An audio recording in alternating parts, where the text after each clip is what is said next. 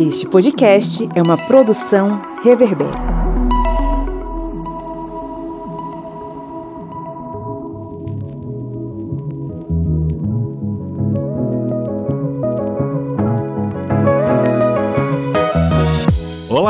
Ouvintes! Sejam bem-vindos e bem-vindas mais uma vez ao seu podcast sobre as ciências humanas. É o podcast do historiante que está aqui, como sempre, montando uma trincheira contra a idiotice, contra o império da idiotice. Eu sou o Pablo Magalhães e estou aqui acompanhado do seu Kleber Roberto. E aí, pessoal, beleza? Vamos aqui. Só falta aquela caixinha, né, de, de sapato com notinhas de 100. Porque aqui as caixas de sapato da gente só tem poeira e sapato mesmo, de verdade. e às vezes nem sapato. Nem sapato. a senhora Lídia Verônica. Oi, oi. E do outro lado da linha, a milhões e milhões de quilômetros de distância, lá onde o vento faz a curva, brincadeira. Seu Felipe Monsanto. Tá maluco. Fala galera, bom dia, boa tarde, boa noite para todo mundo aí. Que gostoso falar ao ouvidinho de vocês novamente. É isso aí, estamos aqui mais uma vez reunidos em clima de oração para é, fazer uma prece ao universo para que ele proteja o Brasil de todas as coisas que estão acontecendo. Mas também, né, vamos falar sobre a série que tomou o mundo inteiro, a série que tá todo mundo assistindo e a série que muita gente está querendo proibir outras pessoas de assistirem. Round 6, ou como as pessoas conhecem ao redor do mundo, Squid Game o jogo da Lula, que no Brasil não virou o jogo da Lula por causa do Lula e da associação que a Netflix não queria fazer com o camarada petista. Bom, eu assisti, vocês assistiram, eu imagino que vocês tenham tido uma série de impressões sobre o Round 6. Eu tenho minhas coisas aqui para falar para vocês, né? Mas antes vamos para os nossos recadinhos.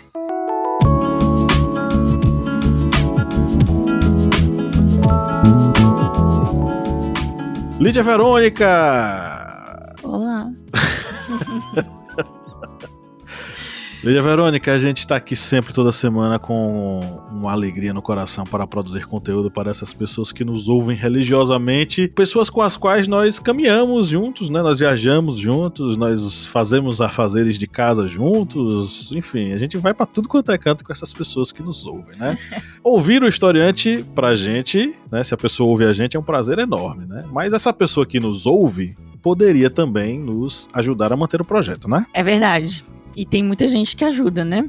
Justamente. Na nossa história, muitos apoiadores passaram pela construção né, do nosso projeto e, enfim, é, manteve essa chama acesa. E nós convidamos né, mais ouvintes a se tornarem apoiadores do nosso projeto com quatro reais mensais, né? Você faz parte de um grupo secreto lá no Facebook, onde a gente pode dividir ideias e compartilhar, né, temas para episódios de quebra nossos apoiadores todo mês. Faz parte de um, um sorteio de livros é, nossos recebidos, nossos recebidos de livrarias e editoras, a gente compartilha com os nossos apoiadores. Afinal de contas, são eles, né, que dão essa, essa faísca aí pra gente continuar com o nosso gás para produzir, enfim, levar o conteúdo até a sua casa. Acesse o apoia.se barra historiante e lá você vai poder ajudar a gente da forma como você sentir à vontade. Mas avisando que a partir de quatro reais mensais você já tá dentro do nosso grupo secreto e você vai fazer parte dos VIPs. Brincadeira. Mas de alguma forma você vai se tornar especial para o nosso projeto, porque a gente precisa muito desse apoio.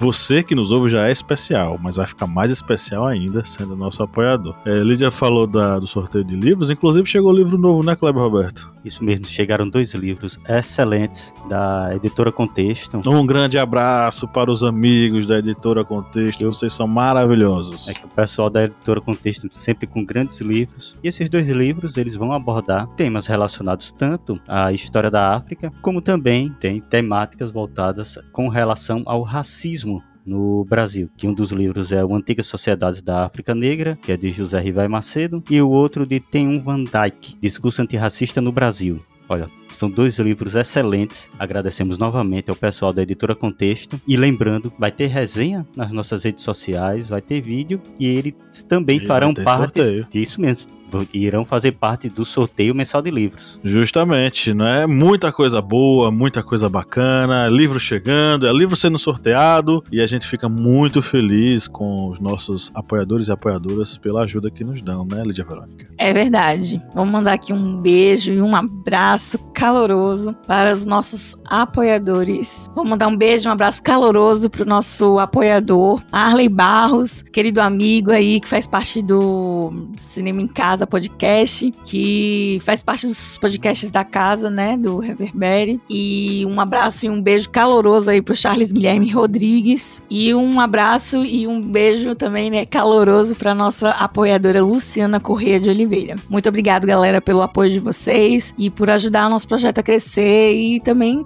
dar esperança, né, pra gente continuar aí produzindo conteúdo de qualidade. Luciana, inclusive, que confessou lá no, pra gente que ultimamente não estava ouvindo tanto, estava dando um tempinho de ouvir o podcast. Mas, Luciana, receba nosso abraço caloroso. Conte sempre com a gente aqui do Historiante. Faça chuva, faça sol, estamos aqui juntos, unidos para fazer o, melhor conteúdo possível para você, né? E você que tá nos ouvindo também pode entrar em contato com a gente, tá? A gente quer conhecer você também, né, Kleber? Isso mesmo, pessoal. Vamos ter aqui na descrição do episódio o link para uma pesquisazinha rápida, super prática, que é uma pesquisa de opinião, porque precisamos saber do que vocês querem ouvir aqui nos podcasts e até outras dicasinhas se vocês quiserem deixar. Se vocês quiserem, por exemplo, ouvir sobre a revolução do proletariado, a dominação comunista mundial, beleza, a gente curte muito isso. É conversa de maluco, cara.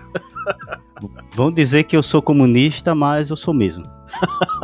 Mas essa pesquisa, viu, gente, é rapidinho, acho que não leva nem um minuto para vocês responderem e vai ser muito importante para a gente, para saber o que vocês querem realmente ouvir. E vamos atender esses chamados, o chamado dos nossos ouvintes.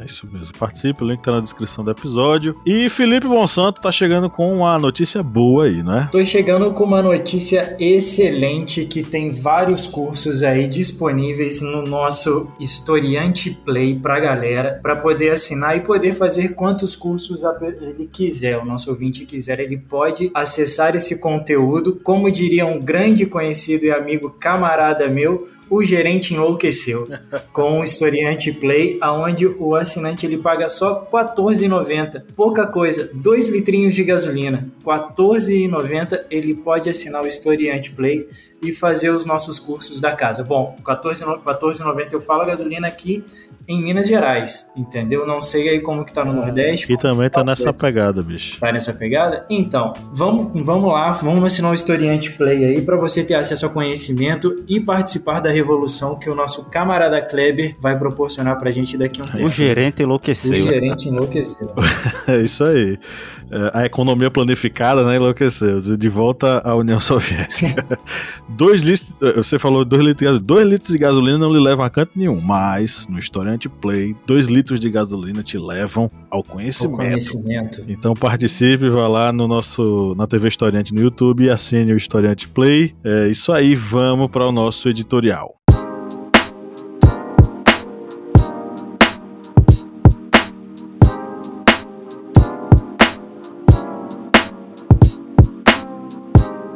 O sucesso do dorama Round 6 da Netflix é retumbante. Em meio à onda cultural coreana que invadiu diversos países do globo terrestre, e sim, a Terra é redonda e achatada nos polos, então ela é um globo, a produção dirigida por Dong Hyo Hwang, eu espero ter falado certo, pinta com sangue uma narrativa que une o cômico ao trágico numa mesma cena. Contudo, o ponto aqui não é necessariamente o enredo da série, que fora do Brasil se chama Squid Game, o jogo da Lula. De maneira inteligente, a trama faz uma reflexão profunda sobre a natureza humana e os desdobramentos do capitalismo na organização social. A violência, os gritos e as mortes não são gratuitas, pelo contrário. Como uma cutucada na ferida, o roteiro causa dor para evidenciar a dor. Talvez a reflexão principal após assistir a série, inclusive seu episódio final, é a seguinte: o ser humano é bom ou mal? Vamos pensar um pouco. Entre os debates da filosofia política, esse é um dos mais antigos questionamentos. Nascemos com qual natureza?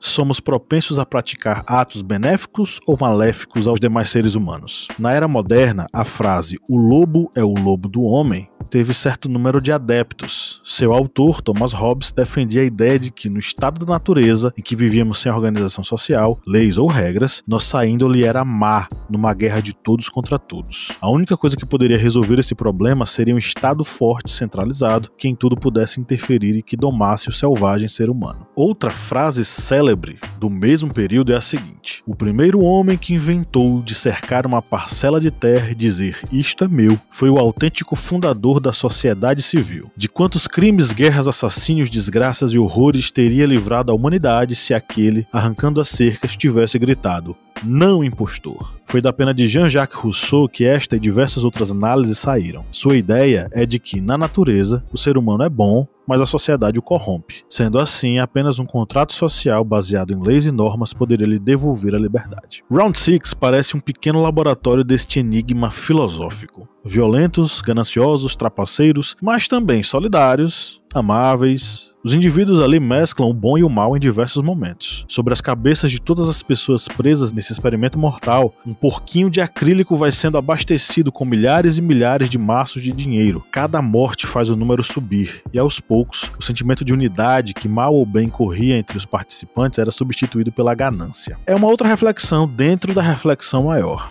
Amizade, solidariedade, unidade tem preço? Para Dong Hyuk Hwang, que também é o roteirista da série, sim. Há no capitalismo selvagem preço para tudo. O dinheiro nesse contexto aparece como um substituto para a virtude. Claro, levando em consideração que todos ali no jogo precisavam do dinheiro por estarem com a corda no pescoço. Um exemplo disso é o Cho Sang-woo, o amigo de infância do personagem principal Seong Ji-hoon. Bem sucedido, agente do mercado financeiro, ele é um exemplo de alguém que venceu na vida. Porém, por trás da fachada e do dinheiro que lhe conferia a virtude do sucesso, ele era falido e disposto a qualquer coisa para obter dinheiro. Aí que tá. Tem resposta para aquela pergunta que eu fiz no início desse editorial, se o ser humano é bom ou mal? Será que tem resposta para isso? Há um consenso de que, por mais que características biológicas passem de pais para filhos, não há um gene do bem ou do mal. O que podemos dizer é que tanto um quanto o outro conceito são construções ao longo da vida e o ser humano vai escolher o caminho entre eles. No entanto, Round 6 dá uma amostra que não pode ser esquecida e que lembra muito o filme Parasita, que eu também gosto muito. O quão longe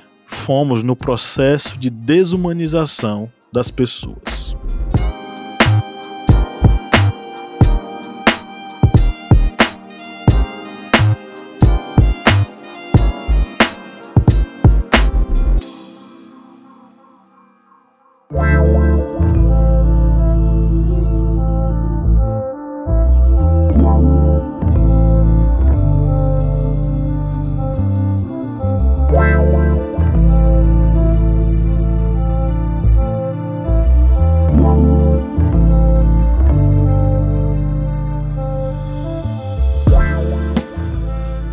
Que esse processo de desumanização que ocorre entre as pessoas é algo que vai se acentuando conforme vai havendo, digamos, esse abismo econômico. Algo que a gente vê bastante em Round 6. São pessoas endividadas, são pessoas com problemas financeiros, até mesmo pessoas envolvidas com gangsters que poderiam ser pessoas que tivessem uma vida, digamos, mais estruturadas, mesmo sendo criminosos, mas mesmo assim são pessoas com suas dívidas. E todo esse abismo financeiro que vai corroendo a sociedade, ela acaba refletindo nessa, digamos, maldade, nessa situação do homem ser o lobo do homem. Eu ia falar exatamente isso. Que o homem é o único animal que coloca sua própria espécie em, em extinção, né? Em risco, digamos assim. É tudo. E exatamente. E pode extinguir a outras não por uma questão de sobrevivência. Digamos, numa visão darwinista, ser a raça superior que vai dominar aquele local e vai evoluir e extinguir a outra. Não, vai extinguir a outra por questões financeiras, econômicas, por uma necessidade de acúmulo de capital. Em Route 6 vai demonstrar isso. É tanto que o prêmio mesmo é bilionário. Quem ganhar se torna um bilionário, ou seja, vai estimular esse gosto do eu vou ser cruel com o outro, vou chegar a matar essa pessoa que está me acompanhando aqui nesse jogo porque eu quero este dinheiro. E muitas vezes até esquece o seu próprio, a sua própria origem. É o personagem mesmo é, Jinhun, ele tem a sua mãe que ela falece enquanto ele está no jogo. Ó, vamos dizer logo aqui, ó, vai ter spoilers, viu? A gente já tá soltando spoilers aqui. Então, se você não assistiu a série lá no N vermelho, é lá no N vermelho, viu, que tá lá disponível. Aí vocês, se não assistirem e quiserem assistir, vocês dá uma pausa aqui, vão lá, fazem a maratona e voltam aqui para fazer a maratona no historiante. Mas essa questão dele estar lá com essa intenção de ter o dinheiro, mesmo assim para ajudá-la, vai fazer com que ele, digamos, tenha esse distanciamento. E é algo que eu, assim, não sou um psicólogo ou um super especialista, mas é algo que, na própria instinto do ser humano, ele vai muitas vezes renegar algo para trás para ter aquele sucesso. E é algo que, infelizmente, é algo que faz com que a nossa sociedade tenha esse esse instinto maldoso. É tanto que na quando fomos gravar, não foi, Pablo? O, nossa, o nosso curso sobre contratualismo, eu peguei Hobbes, porque Hobbes lembra bastante isso. Uhum. O homem é ruim, por isso. Bom, é, a humanidade ela não é cruel, né? Por si só, digamos assim, né? Mas as, as experiências sociais, né, a, as condições sociais, né, levam o ser humano ao seu extremo, que seria ali um pouquinho dessa selvageria, né, que a gente encontra no comportamento do desespero, enfim, que aqueles personagens se encontram e que é um reflexo da nossa sociedade. Quando somos expostos, né, a situações extremas como desemprego, fome. E o interessante da série é que para além do jogo, existem outras questões, outros tocantes fora ali do, do, do jogo, né? Nossa sociedade real, digamos assim. Você vê, né? Saúde pública não tem, né? A mãe dele tá. Ele resolve voltar pro jogo por conta da saúde da mãe, né? Ou seja, é, a saúde também é um peso, né? Pra ele, na verdade, não é nem a dívida, porque ele vai embora, né? A questão foi a saúde da mãe. Ele resolve encarar isso por falta de saúde. Então, isso também é um ponto pra, pra gente levar em consideração, além da dívida, além do ter, além do acúmulo capital, né? Que, Kleber levanta aqui, tem esse desespero, né? É, pelo amor que ele tem pela mãe, então ele é, obviamente mata dois coelhos, né? E aquele personagem, ele é um exemplo, digamos assim, de solidariedade, né? Que apesar da barbárie, existe solidariedade ali no meio, né? Existe humanidade ainda entre os participantes, que é representado pelo ator principal ali, né? E ele, é tanto que naquele momento do, da chamada do jogo, que ele tá ali jogando no metrô, ele se esquece que ele tem que ganhar o dinheiro e ele prefere dar um tapa no, no jogador, no, no, no. Como é que eu posso chamar? No convocador. É, é, do contratante. E aí você vê, ali você já começa, a, ali eu acho que já começa a traçar um, um, perfil do, do personagem, né? Ele ganha o dinheiro, ele quer gastar com a filha, né? Assim, ele, ele tá ali jogando, apanhando, e aí quando ele finalmente ganha, ele esquece do dinheiro, ele quer bater, ele quer revidar, né? Ele quer, digamos assim, lavar o orgulho dele, né? Quer bater no cara. E o cara, não, não, não, tô pagando, entendeu? Tô pagando pra bater em você, praticamente, né? E aí esse personagem personagem ele representa a esperança ali naquele jogo, né? A humanidade dentro da barbárie, que é o que acontece dentro do jogo e e o comportamento dele ali, né? De levar em consideração o número um, de acompanhar o número um, de chamar uma menina para dentro do time deles. E, e, isso também é outras questões que a gente pode debater aqui dentro do, do da série, que é a, o machismo, a misoginia, né? A luta de classe e a violência de gênero. Eu acho que a violência de gênero fica bem, bem explícita no jogo, é, ali depois do, do, episódio 5 em diante, que eles têm que separar os times, né? E nenhum homem quer uma mulher. Nenhum homem quer uma mulher. Então a gente vê ali, né? Tipo assim, usou a mulher, usou a mulher que... e na hora do, da sobrevivência é a primeira a ser largada, né? É a mulher. Desculpa o spoiler, né, galera? Mas enfim, a, a, a única que é deixada de fora, ela, ela tem um, um, Ela vira café com leite, né? Ela, o jogo olha assim, bom. Se alguém tá ouvindo a gente que ainda não assistiu o, o Round 6, eu sinto muito. Vai ter um bocado de coisa aqui. Eu mesmo vou contar o final. Então. Já foi. Então, assim, a, quando o, o frontman ele decide matar o médico por falta de, de honestidade, né? Que ele, ele tá ali fazendo um jogo é, desigual, né? Ele tá sendo injusto com os outros participantes. Ele também fala isso na hora que ele salva essa mulher, né? Quando ela é deixada de lado num dos jogos e ela sobrevive, né? Não matam ela. É, na verdade, ele tá dizendo o quê? Ela não tá de pé igualdade de todo mundo porque todas as mulheres foram rejeitadas. Então ela, digamos assim, ela é uma minoria e ela não não está em, em situação de, de, equidade com os outros jogadores. Então, assim, é, tem muitas questões no jogo, além do, do capitalismo, né? Dessa questão do, do dinheiro envolvida, mas de comportamentos sociais e de, e de temáticas sociais mesmo, que reflete fortemente, né, no comportamento capitalista, que é justamente essa questão do da classe, da luta de classe, violência de gênero, tudo que eu falei aqui, e também é, envolve saúde pública. Eu, eu queria muito pegar o personagem principal, que ele me chamou muito a atenção. Eu acho até se a gente voltar, pegar até um pouco do que a gente falou no episódio passado, do roubo, ele, eu acho que ele começa a se tornar mal a partir do momento que ele perde o começo da dignidade dele, sabe? Ele vê a filha com, com a filha convivendo com a ex-esposa e com um cara que tem uma condição. Ele tem primeiro aquela referência do amigo que deu certo na vida. Ele tenta ver algumas coisas, ele vê algumas coisas ali, as pessoas dando certo e ele não. Por mais que ele jogue, por mais que ele faça um monte de coisa, ele ele tá sendo renegado por todos. Até uma cena, até uma cena que me chama muito a atenção, é ele e a mãe saindo do hospital, logo no, acho no primeiro ou no segundo episódio, não lembro, que ela vira para ele fala assim: "Ah, mas tem que pagar pela operação, que não sei o que e tal".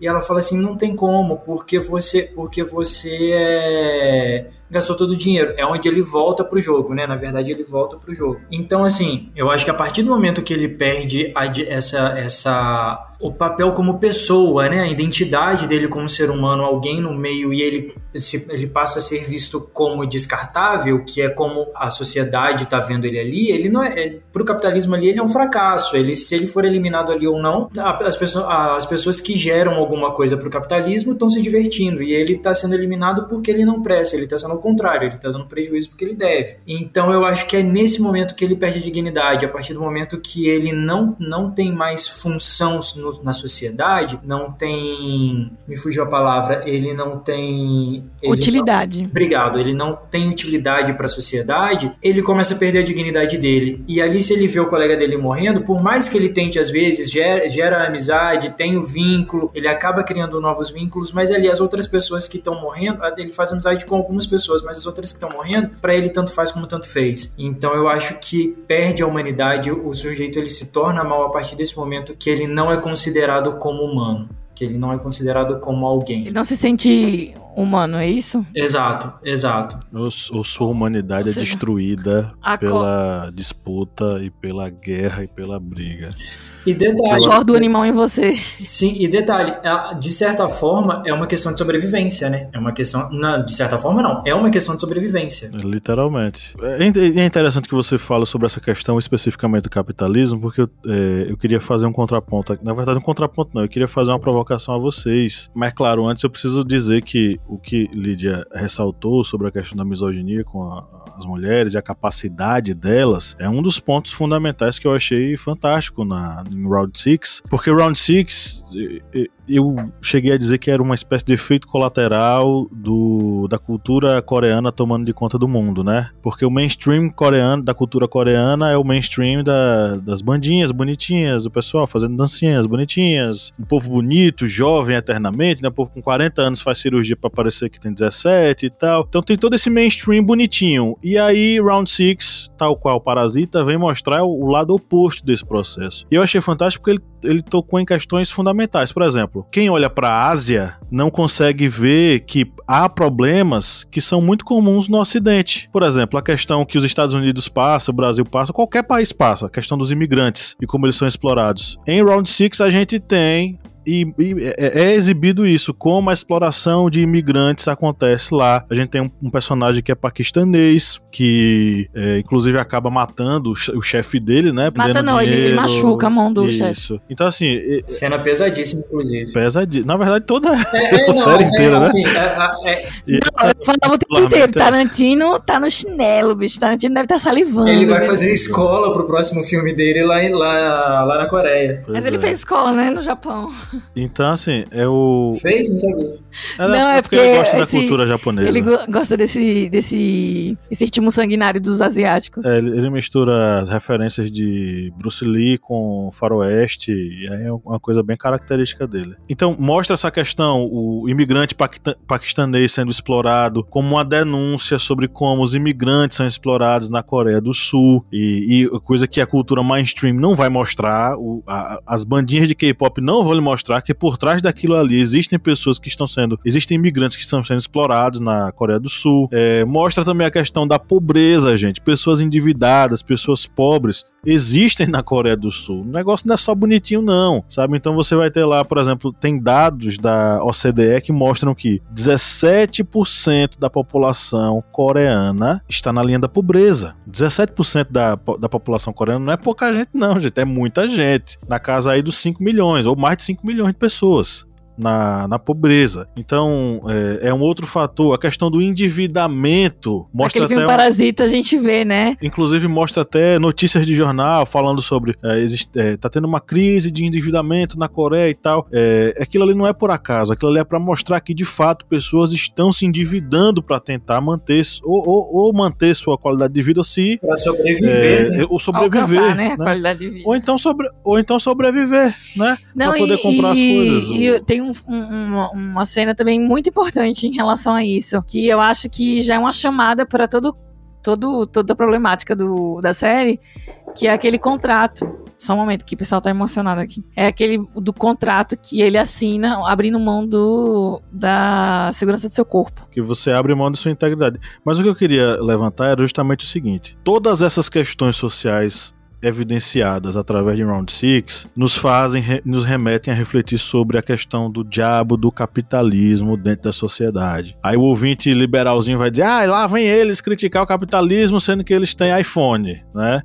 É, eu não vou entrar nessa discussão se comunista ou socialista tem que ter iPhone, porque eu não sou nem socialista nem comunista. Mas eu só queria dizer o seguinte: toda tecnologia e todo avanço tecnológico que passou por mão de obras de seres humanos pertence à coletividade. E essa coletividade, que são os trabalhadores, tem a a, a, o dever, a obrigação e o direito de tomar de conta sim. Então, a, se a classe trabalhadora tudo produz, a ela tudo pertence. Ponto. Disso posto, eu queria falar o seguinte: durante o século XX a gente vai ter um, uma série de debates sobre essa questão do capitalismo, principalmente a defesa do Friedrich Hayek, que é um dos expoentes do capitalismo, a defesa de que é o capitalismo, é, a, é o liberalismo quem garante os direitos individuais, a integridade individual das pessoas. Só uma sociedade extremamente liberal, com o Estado mínimo, garante que as pessoas tenham as liberdades individuais garantidas e a integridade, inclusive individual garantida. Por isso que eu puxei o gancho aqui, Lídia, do que você falou. Só que assim, vocês sabem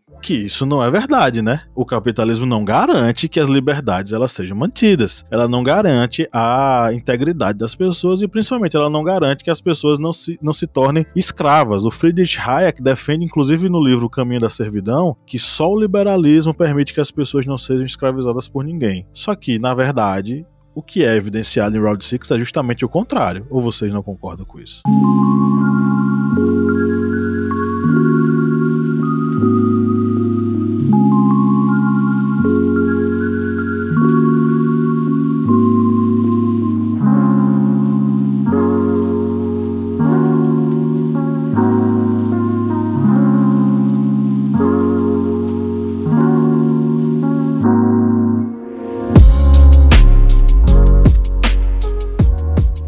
Tiver os maiores instrumentos vai conseguir dominar os outros, tanto pela questão financeira como pela própria questão da, digamos, força física, da violência, coisa que é evidenciada. E até outro ponto que falando sobre essas questões sociais, eu lembrei do personagem, né, Sang Sang Sang Vu, é porque o meu coreano é meio enferrujado. Mas ele também é um personagem que é envolvido em corrupção. Ou seja, é outro ponto que quando a gente olha para os tigres asiáticos, como eram chamados antigamente, as, aquelas potências ali da Ásia, a gente não, não imagina. Vamos pensar que são sociedades que não tem corrupção, não tem roubo, e esse personagem ele vai parar lá no jogo por causa disso, por causa de, da própria corrupção. Mas essa questão da violência e da, desse Estado que não tem, não vai suprir as necessidades e vai levar as próprias pessoas a esse caminho da violência, acredito que é algo que infelizmente, quanto menor o Estado, mais vai haver essa lacuna essa lacuna social, porque o Estado ele vai ter que ser garantidor de alguns fatores para levar pelo menos uma qualidade mínima para a sociedade. Só é lembrar, por exemplo, da crise de 1929, que foi uma crise, a quebrada da Bolsa de Nova York e toda a recessão, foi exatamente essa ideia. O Estado não interfere em nada, o Estado não interfere em nada, a Bolsa está quebrando, as empresas estão quebrando. Não, não interfere. A mão invisível do mercado vai resolver tudo. E a mão... A mão invisível do mercado vai passar na sua bunda, né? É, e aconteceu isso, porque a Bolsa que quebrou, as empresas quebraram e vem aí um, um problema econômico que acaba é, remetendo, digamos, uma visão de, de Round 6. Porque teve casos nos Estados Unidos de famílias vendendo filhos, pessoal lutando por comida, aquele desespero todo para sobreviver em uma sociedade capitalista que quebrou com essa ideia. O estado mínimo, a mão invisível do mercado, tudo vai se resolver. Só se resolveu depois da implementação de ideias que tentar que o Estado iria interferir na economia, iria tentar salvaguardar os trabalhadores, porque só assim para quebrar aquele elo, aquela não não elo, uma corrente que acabou levando não somente a economia americana, mas a economia mundial para um buraco. Nessa ideia de que o Estado não pode intervir. Se o Estado não intervir, a economia vai degringolando. E a partir do momento em que a própria economia vai se fragmentando, a violência social ela vai aumentando. Só pegando um ganchinho, só um ponto rapidinho aqui, eu lembrei de uma amiga minha que fazia geografia quando fazíamos, eu e Pablo, o PE, Universidade de Pernambuco, no curso de História. Essa amiga fazia geografia. E ela, na TCC dela, na monografia, ela, lembrei agora disso, é, que ela disse que na pesquisa ela falava sobre trabalhadores rurais. E ela dizia que havia um crescimento de violência em bairros carentes no período da intersafra, ou seja, no período em que os trabalhadores estavam desempregados. Nesse período havia um aumento de violência nos bairros mais carentes.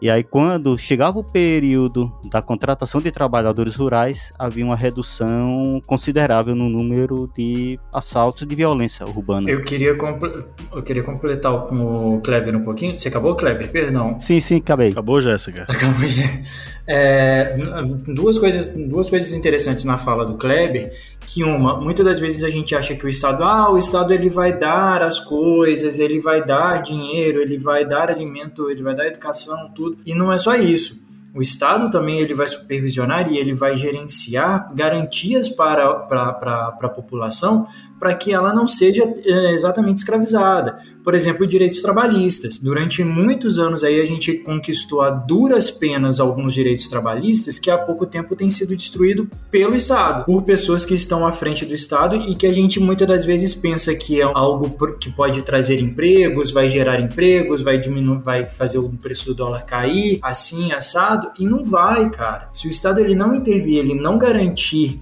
qualidade mínima para trabalho, para saúde, para educação, essa lacuna vai aumentar cada vez mais. E uma segunda, uma segunda coisa que mostra muito isso, e aí eu queria até completar um pouco desse exemplo que o Pablo trouxe, que o Kleber trouxe, perdão, é, eu moro numa região onde é, a, a produção de café é muito alta. E existe essa questão da entre safra, né? E no período da safra, eu já tive a oportunidade de conversar com algumas pessoas que trabalham na safra, alguma coisa assim, onde o produtor, ele faz um contrato, gente, Brasil, ó, a gente tá, ó, Brasil 2021, outubro de 2021, aonde o produtor rural, o produtor de café, ele contrata o, o a pessoa para colher e para rastelar o café, o grão de café, por centavos, por centavos a hora, entendeu? E a pessoa assina um contrato, alguma coisa assim, por, por semanas, meses durante a safra, para poder garantir um mínimo de sobrevivência, entendeu? E assim, é muito real isso. E o Estado muitas das vezes não dá conta, ele não, ele não trabalha para poder, é, ele não garante essa qualidade mínima para o trabalhador e aumenta ainda mais a desigualdade. Um outro exemplo disso é Torto Arado, um livro aí maravilhoso, não sei se vocês já leram, que conta muito disso. A gente tem resenha lá no, no nosso canal e na nossa página também. Então eu acho muito que é, eu acho muito isso, sabe? Se o Estado ele não garantir, ele, a gente não lutar para que o Estado garanta essas, essas leis, esse projeto, pelo menos, de, de sobrevivência para a população, essa desigualdade vai aumentar cada vez mais e a violência aumenta cada vez mais. E aí gera, gera muito, tira, volta muito naquilo que eu falei. Tira a dignidade da pessoa que está necessitada e gera corrupção, gera violência, gera morte e por aí vai. Vocês vão falando e eu vou criando outros raciocínios, né? A pessoa que tem Criando, TDAH. criando várias fanfics na cabeça. TDAH gritando aqui. Ah! Mas o capitalismo garante as liberdades individuais? Você acha que o capitalismo garante a integridade das pessoas? Quando favorecer o capitalismo, sim. Quando favorece o capitalismo, sim, né? No caso, quando algumas empresas adotam algumas, algumas políticas, né? De saúde ou de bem-estar, de sustentabilidade. É uma máscara que o capitalismo usa pra vender mais, né? O pessoal é emocionadíssimo aqui, soltando fogo. Tem um meme, tem um meme muito interessante rolando na internet nesses últimos dias, é, que mostra, né, o liberal assim como na, na, na mão de uma como uma onça e um não sei se é, não sei se é uma hiena, alguma coisa assim, ele com a patinha assim falando para a hiena, né? Eu vou proteger você, o, o, liberal, né? Eu vou proteger você, não vou fazer nada com você. E é exatamente isso o que a Adel falou, né? Se eu for a favor do capitalismo. É, o Hobbes também fala sobre isso, né? Sim, sim é, o príncipe, o rei, ele só vai ser, digamos assim, reconhecido, né? Se o povo estiver recebendo algo em troca ou se estiver sendo beneficiado. Então, de alguma forma, é, o povo tem que ser beneficiado com o capitalismo, nem que seja mínimo, para poder ele dar o bote. Então, acho que quando, quando vale a pena o retorno, ele tem essa preocupação, essa falsa preocupação com a questão social, a segurança, né, social.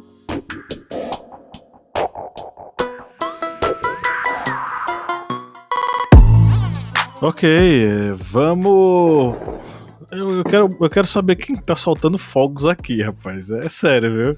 É só pra isso, velho. Então o cara tá soltando fogos aqui. O que é isso? Tá tendo jogo, Kleber, agora? São 6, 7, 7 40 Tá tendo jogo agora, é? Não, que eu saiba não, né? Deixa eu ver aqui. Eu, hein? Meu Deus do céu. É Bolsonaro tá aqui? Bolsonaro.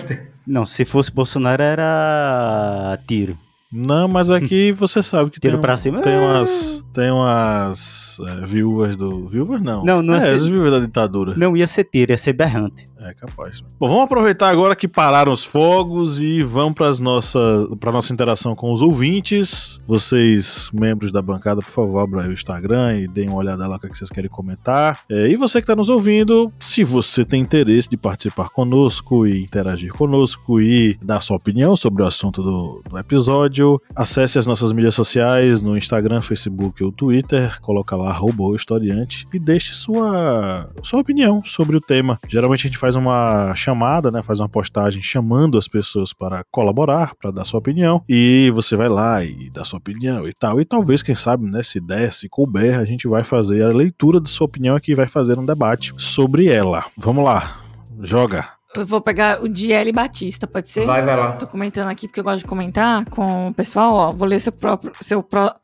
vou ler o seu comentário no próximo episódio, porque aí a galera. Motivo. É. e divulga, né? Bom, vou ler aqui o comentário da arroba DL Batista, que se chama DL Batista. Bom, a DL fala aqui um comentário que eu, que eu trouxe também ali atrás, mas de uma forma bem mais clara. Ela fala que uma crítica ao capitalismo selvagem que governa o mundo, mas também um produto da mesma. Usa bem da violência e da desgraça alheia para prender os telespectadores. Me lembra a ironia da imagem de Che Guevara ter virado um dos maiores produtos do capitalismo, né? É verdade.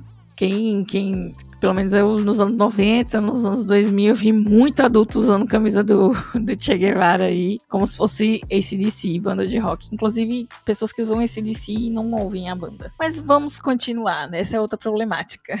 A gente faz um episódio só pra Kleber falar sobre, sobre Camisas de bandas. camisas de metal com pagodeiros e pessoas que não ouvem rock. Isso já deu muita confusão aqui. Muita. Vamos aqui ao comentário da Diele. Bom, eu concordo plenamente com a Diele. Inclusive, é, ali no final, né, quando aparecem os americanos, fica bem claro que é um jogo do capitalismo, né? E, e digamos assim, que eles fazem uma representação bem caricata, né? Dos reizinhos do capitalismo, né? Que são os americanos. E aí é entretenimento para americano. Até falei pra, pra Pablo, né, na hora que a gente tava assistindo, eu falei, nossa, é o Bacurau dos coreanos.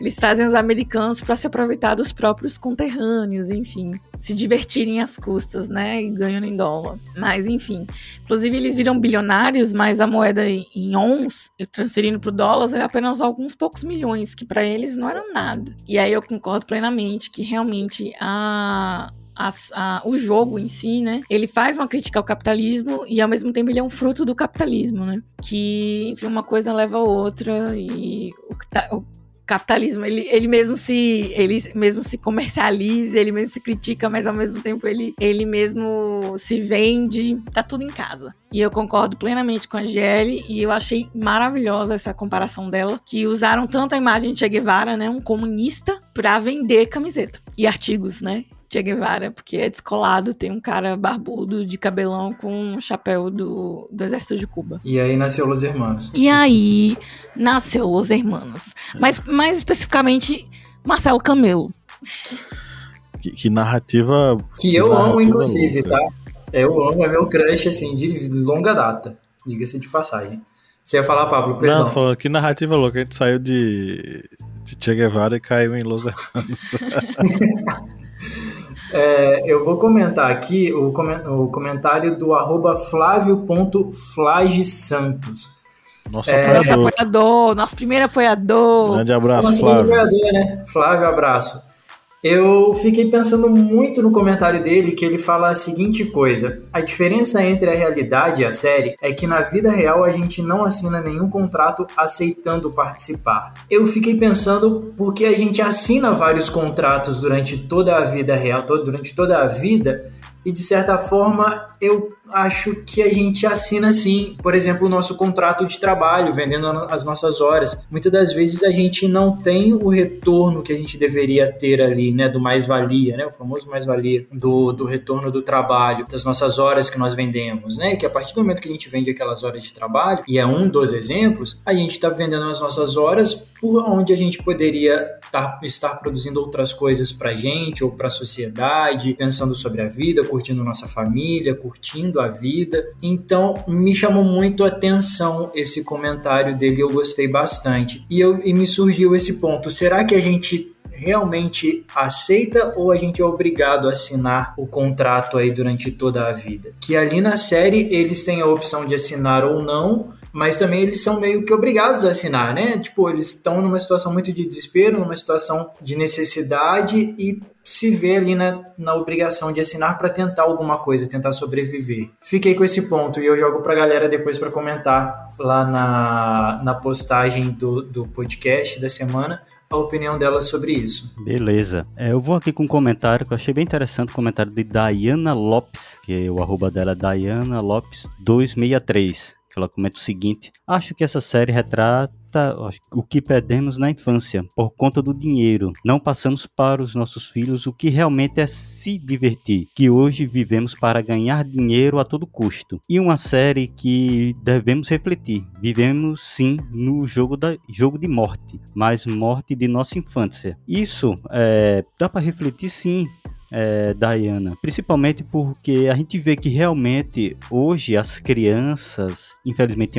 até mesmo cito, não vou citar o nome, mas tem instituições de ensino que já fazem com que a criança ela tenha educação empreendedora. Isso aqui eu já vi aqui um, um colégio em Petrolina que colégio de fundamental 1 Fundamental 1, Fundamental 2, em que tinha educação para o empreendedorismo da criança. Ou seja, a criança ela não vai aprender a se divertir, mas vai aprender a empreender. E sem tirar o que acontece também nas redes sociais, que tem, infelizmente, muitos pais que incentivam a filho ou filha, ah, faz aquela dancinha, faz aquilo ali para viralizar no TikTok, no Instagram, já com o intuito de fazer com que a criança ela seja um meio de ganho. Podemos até Uma usar mercadoria, né? uma mercadoria. A gente pode usar o exemplo da MC Melody. A MC Melody, que com seus 12, 13 anos, era praticamente um produto. E, infelizmente, é, ocorre isso com muitas crianças. E isso é algo que acaba sendo prejudicial, sim, para muitas. E eu vou até fazer um comentáriozinho rápido aqui de uma também que deixou o comentário aqui é Martinhas. Ela comentou só o seguinte, que também tem relação a crianças. Ela disse que a série eh, devia ser banido só violência e com musiquinhas de criança. É, Martinhas, é, essa questão de banido não deve ser banido porque quem controla o que os filhos assistem são os pais. Eu não Eu- entendo eu- isso, essa Eu coisa tenho, da... eu tenho três filhos e não assistiram. O pessoal tá. O Datena é, tá, passa todo dia à tarde falando. Ah, fulano matou não sei quem, mostra a imagem do cara sendo assassinado. E tá lá as crianças assistindo junto com o tio, velho. Eu, era eu, eu e tio Irineu. Tio Irineu assistindo o povo sendo morto na TV. é, todo dia às 5 da tarde, eu lá sentado, brincando e assistindo esse tipo de coisa. Então, a, o- essa, a série tem lá a, a, a faixa etária para as crianças assistir, 16 anos. Se, o, se a criança de 8, 9, 10 anos assistiu, a culpa não é do streaming. O streaming tá lá. A culpa é de alguém que deu controle remoto, ou celular, ou computador pro filho e não botou lá um bloqueio de idade. Como eu disse, meus filhos não assistiram. Eles, é, eu acho que no momento que eu tava assistindo o Round 6 para fazer aqui a, a gravação, eles estavam assistindo desenhos da Disney. Ou seja, quem vai controlar é o pai. É algo interessante até esse ponto. O pessoal muitas vezes quer liberdade, estado mínimo, estado mínimo, estado mínimo, estado não pode intervir, em nada. Aí quando vê alguma coisa, ah, e o estado não vai intervir nisso aqui, não, não vai censurar. Ou uma coisa ou outra, minha gente. As duas coisas assim, desse jeito não dá. E o- esquece que tem a obrigação de pai de regular o que os filhos vão ver, né? Agora o que você falou tem me, me lembra uma coisa, essa questão da, das pessoas enquanto mercadorias para ganhar dinheiro. Isso me lembra muito sobre como o Marx e Engels observam o modo como os trabalhadores, a mão de obra, né, a classe trabalhadora precisa se transformar em mercadoria para receber o mínimo necessário para sobreviver. Isso eles observam o século XIX, a classe trabalhadora ali nas fábricas, né? Só que vender-se pelo TikTok também é você se colocar como mercadoria, porque você está se vendendo para que as pessoas consumam e que você ganhe dinheiro, ainda que, sei lá, seja o mínimo possível ou que a pessoa enriqueça, né? Que tem gente que ganha muito dinheiro com isso, enfim. É, dizem que tem pessoas de tem adolescentes de 16 anos que estão ricos, né? Não precisam mais estudar, mas é uma questão das, da sua transformação enquanto mercadoria. E aí aquela discussão que eu falei co- sobre o Friedrich Hayek, que é esse expoente da- do a defesa do Estado mínimo e a defesa do liberalismo como mantenedor do individualismo e da, da integridade individual da pessoa, a perspectiva que Marx observa e que eu concordo e que é radicalmente oposta a Hayek é que o trabalhador, na verdade, dentro do capitalismo, ele é vulnerável, ele se transforma numa mercadoria e ele sobrevive perdendo a sua individualidade. E parece paradoxal, mas não é. Enquanto o capitalismo meio que evidencia a ideia de que você, indivíduo, é capaz, você consegue e você vai fazer, ao mesmo tempo que ele faz isso, ele faz o oposto. Você, indivíduo, é responsável pelo seu fracasso. Única e exclusivamente, você é o fracassado. Então você meio que desumaniza a pessoa, você transforma ela num. Você embrutece a pessoa. Então é nesses, nesses dois aspectos, né? Então a gente precisa lembrar que todo esse processo, e concordando com Marx e Engels, é um processo de eh, transformação, de, de, de- de mercadorização do trabalhador, do indivíduo, do ser humano. O capitalismo faz isso. Ele não garante sua individualidade. Ele garante que sua individualidade será uma mercadoria que ele vai vender no próximo, na próxima mídia social. Então é isso, chegamos ao final das nossas interações com os ouvintes. Você que está nos ouvindo mais uma vez, fica o convite para você participar né, das nossas interações lá no Instagram, Facebook, Twitter. Teve muita interação, muita gente falando. Eu acho que muita gente resolveu dar opinião, uma opinião meio, ah, gostei, ah, não gostei, ah, eu achei legal, ah, mas eu não achei tão legal. O pessoal lá do podcast Insurgência também comentou aqui, disse, eu adorei a série até a metade, uma crítica incrível ao capitalismo, mas o final me deixou revoltado, achei que fizeram o pior possível. O final, gente, você que tá nos ouvindo já assistiu, a gente vai levar em consideração que você já assistiu o Round 6. No final a gente descobre que o jogador número 1, um, né, o velhinho lá, eu esqueci o nome dele, se vocês souberem me digam aí. Tchutchuquinho velhinho, me deu pena dele no começo. Deixa eu ver o nome. Eu anotei aqui porque eu não sou. Meu coreano é ruim. É O Nan.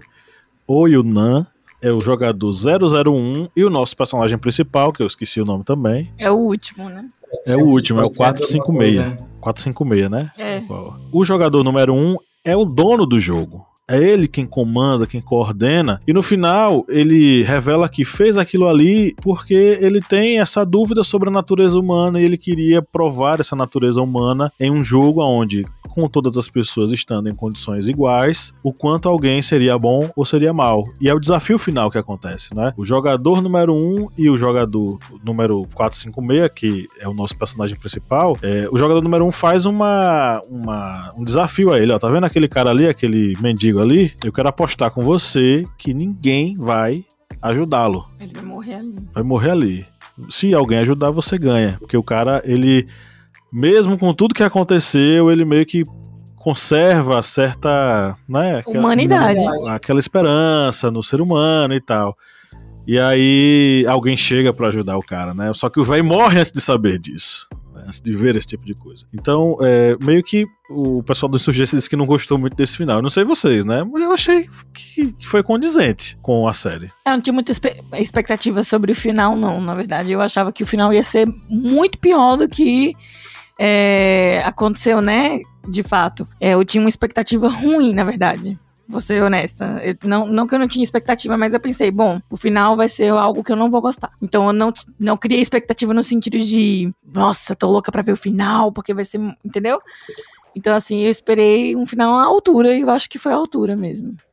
Da série toda, né? horrores e uou! Acho que eles foram até bonzinhos com o final, até pra poder dar uma sequência, né? Pra mim, eu acho que foi suficiente. Eu acho que era mais ou menos isso também. Eu fiquei. Eu, não, não me surpreendeu, mas também não, não me decepcionou, não. Eu acho que, era, que é basicamente isso. Vou dar uma de Glória Pires aqui. É, não sei opinar. Não posso opinar. É, não posso opinar.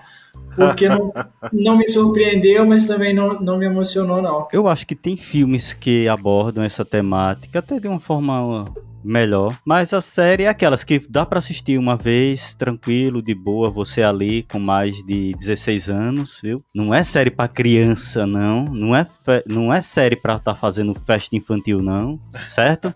Inclusive, na Coreia, eles não têm mais 16 ou mais 12, mas lá é mais 19. E essa série é mais Mas 19. lá eles, eles inauguraram uma estátua da boneca ah, essa semana, semana passada, onde crianças estavam tirando fotos com a boneca. É porque a boneca, na verdade, tudo é um jogo de criança, né? Pra eles. São jogo- jogos infantis na Coreia. E a boneca, se não me engano, inclusive o nome da boneca também, é o nome de personagem de, de livrinho, de livro. Você quase falou boneca espanhol agora. Você falou boneca. Boneca.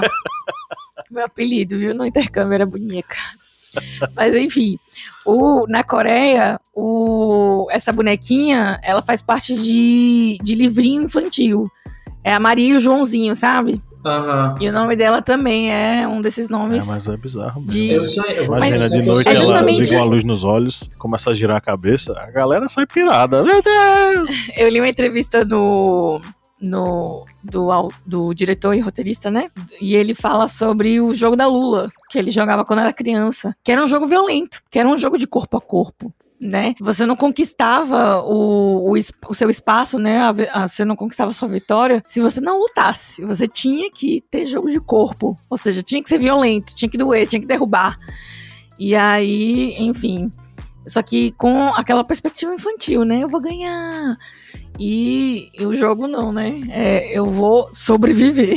Rapaz, a pessoa que disse que esse. Era, era na infância dele, era que acontecia isso? Ter essa ginga e tal, era? É, é tipo um, um, um taco, um... Você tem que correr pelo campo, né? E, enfim, tem que avançar. Cara desse nunca teve uma guerra de mamona lá nele, não. Porque na primeira guerra de mamona, ele. ele cai. É, se arrombar, né? Ia ficar se coçando a noite inteira. É. Ainda bem que eles não têm o jogo queimado, né? Imagina a galera queimando. Ia ser com fogo. Ia ser bola, né? de, de fogo, fogo. voando assim de um lado pro outro do negócio. Pois é, Eu fiquei bola de pensando nisso a série inteira, nossa. Eu pensei, fiquei. é, esses joguinhos, né, que a gente não conhecia, fiquei pensando a versão brasileira desses jogos. E aí, pra mim, o jogo da Lua seria tipo uma queimada, né? Justamente. Ok, então, obrigado a todos e todas que colaboraram conosco, mandaram suas mensagens. Foram 20 mensagens enviadas aí lá no- na postagem. Obrigados a todos que enviaram. E vamos agora para as nossas indicações.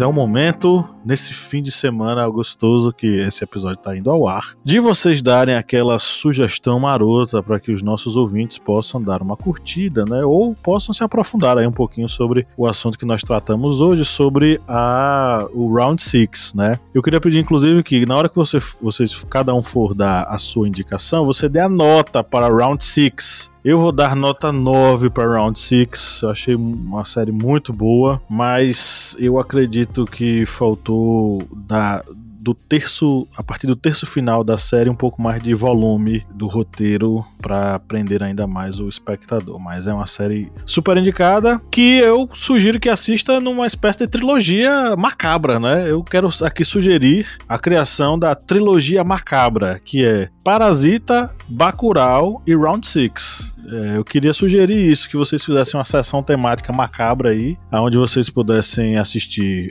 Para, eu, eu vejo uma, uma ligação é, muito forte entre Parasita e Bacurau. Eu vejo uma, apesar de não ser intencional, obviamente, né? Cada um com seu roteiro, cada um pensando na sua linha aí de, de, de roteiro, de dramaturgia, mas eu vejo Parasita e Bacurau com uma um argumento muito próximo, né? Assistam, se você não assistiu Parasita, assista. Trata de pessoas que, à margem do capitalismo e do desenvolvimento, tentam galgar alguns espaços e se dar bem na vida através de algumas estratégias não muito legais. Só que isso tudo revela um negócio muito pior que acontece lá e que tem a ver com pessoas co completamente despossuídas da, do direito da propriedade privada. O outro filme é Bacurau e Bacurau não se explica, se assiste, né? Então Bacurau ele trata muito dessa questão da invasão estrangeira, do modo como os estrangeiros exploram e usam da forma americano. que justamente que exploram da forma que querem a nossa população e como há resistência e a resistência é possível e ela existe e ela é feita em Bacurau, tá? Para nossa playlist tem duas musiquinhas que eu vou sugerir, uma é do Gregory Alan Isakov, que eh, eu escuto às vezes, às vezes não, às vezes sim, vai e volta ouvindo, né? E ah, os fogos continuam estourando aqui, os fogos continuam pipocando. Alguém está muito feliz, a gente tem que descobrir o motivo dessa alegria. Eu descobri. Hoje é dia de. Bolsonaro caiu? É dia de São Judas Tadeu. Ah, É um santo com muitos seguidores aqui na região. Então, então eu vou sugerir The Stable Song, do Greg- Gregory Alan Isakov, e uma canção que eu ouvi pela primeira vez jogando Assassin's Creed. É um jogo que eu levei acho que seis anos pra terminar, porque o meu computador deu pau e eu nunca mais joguei e voltei a jogar recentemente. Que foi o Assassin's Creed Black Flag, que é o 4, né? E essa é a canção que encerra o jogo, que é Parting Glass. É, nessa versão eu quero sugerir que vocês escutem é, cantada por Cara Dillon. Então é um, um clássico da, do cancioneiro popular irlandês, né? Lídia Verona que esteve na Irlanda. Exatamente. Pois é, então clássico irlandês, Parting Glass, que é o, a saideira em, em português. é a música saideira, tá? Ok, o que, é que vocês gostariam de sugerir? Jovens e jovas. Bom, na pegada K-dramas. Primeira nota. Ah, é, a nota é 9. Eu vou dar 9 porque eu achei o final muito fofinho pra todo, a, todo aquele. Todo. Sangue, morte. Todo terror, né? Trazido durante a série. Eu achei o, o final muito é, justiceirozinho, sabe? Que não faz o perfil do capitalismo e também não faz muito o perfil da, da série. Então, assim, o final, embora eu gostei, né, e tenha sido diferente, né, do esperado, é, eu acho que não combinava com a mensagem do, da série toda. Bom, nove. E só por conta do final. Mas eu vou agora indicar, né? Séries coreanas também. Na pegada sanguinária aí do, do sangue asiático, vou pra tudo que é lado. Que os asiáticos, né, gostam um pouquinho desse o sangão aí com espadas e facas.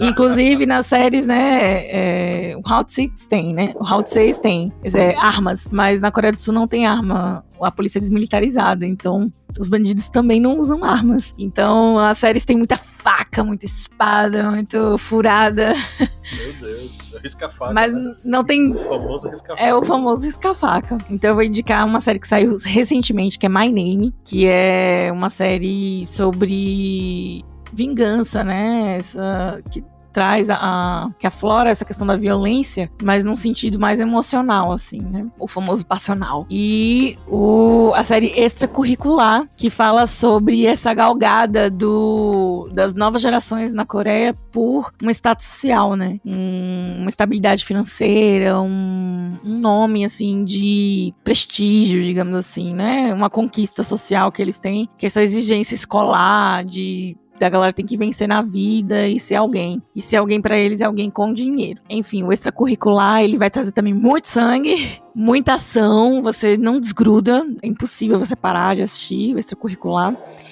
E, e, aborda essa questão, questões sociais da Coreia do Sul, mas também questões sociais em relação ao a influência do capitalismo ali naquele país. Eu vou indicar a música Honesty do Billy Joe. Fala sobre honestidade, falar a verdade, enfim. Ninguém, ele fala assim na música, né? Ninguém é honesto. E é sobre isso. E tá tudo bem. A, a minha nota do Round 6 eu acho que eu dou 8, porque eu não esperava o, fin eu não esperava o final do, do, do 01. O Flávio Bolsonaro? O 01? Não, não, não. O, o tiozinho lá, o vozinho lá. Eu comecei gostando dele, me decepcionei ao longo, tudo, então eu acho que eu, eu peguei meio que o apreço por ele e tudo, mas eu acho que eu dou 8 por causa do final. 8 também porque eu não, não. E aí já é uma opinião pessoal, né? Eu não sou muito fã de séries nesse modelo. Embora tenha todo, toda a crítica, eu não sou muito fã. Então por isso eu acho que eu dou 8. De filme, eu vou indicar um filme que eu gosto muito. Ele chama Judas e o Messias Negro. Ele é um filme baseado na história, é uma história real, né? Conta ali um pouquinho da vida do,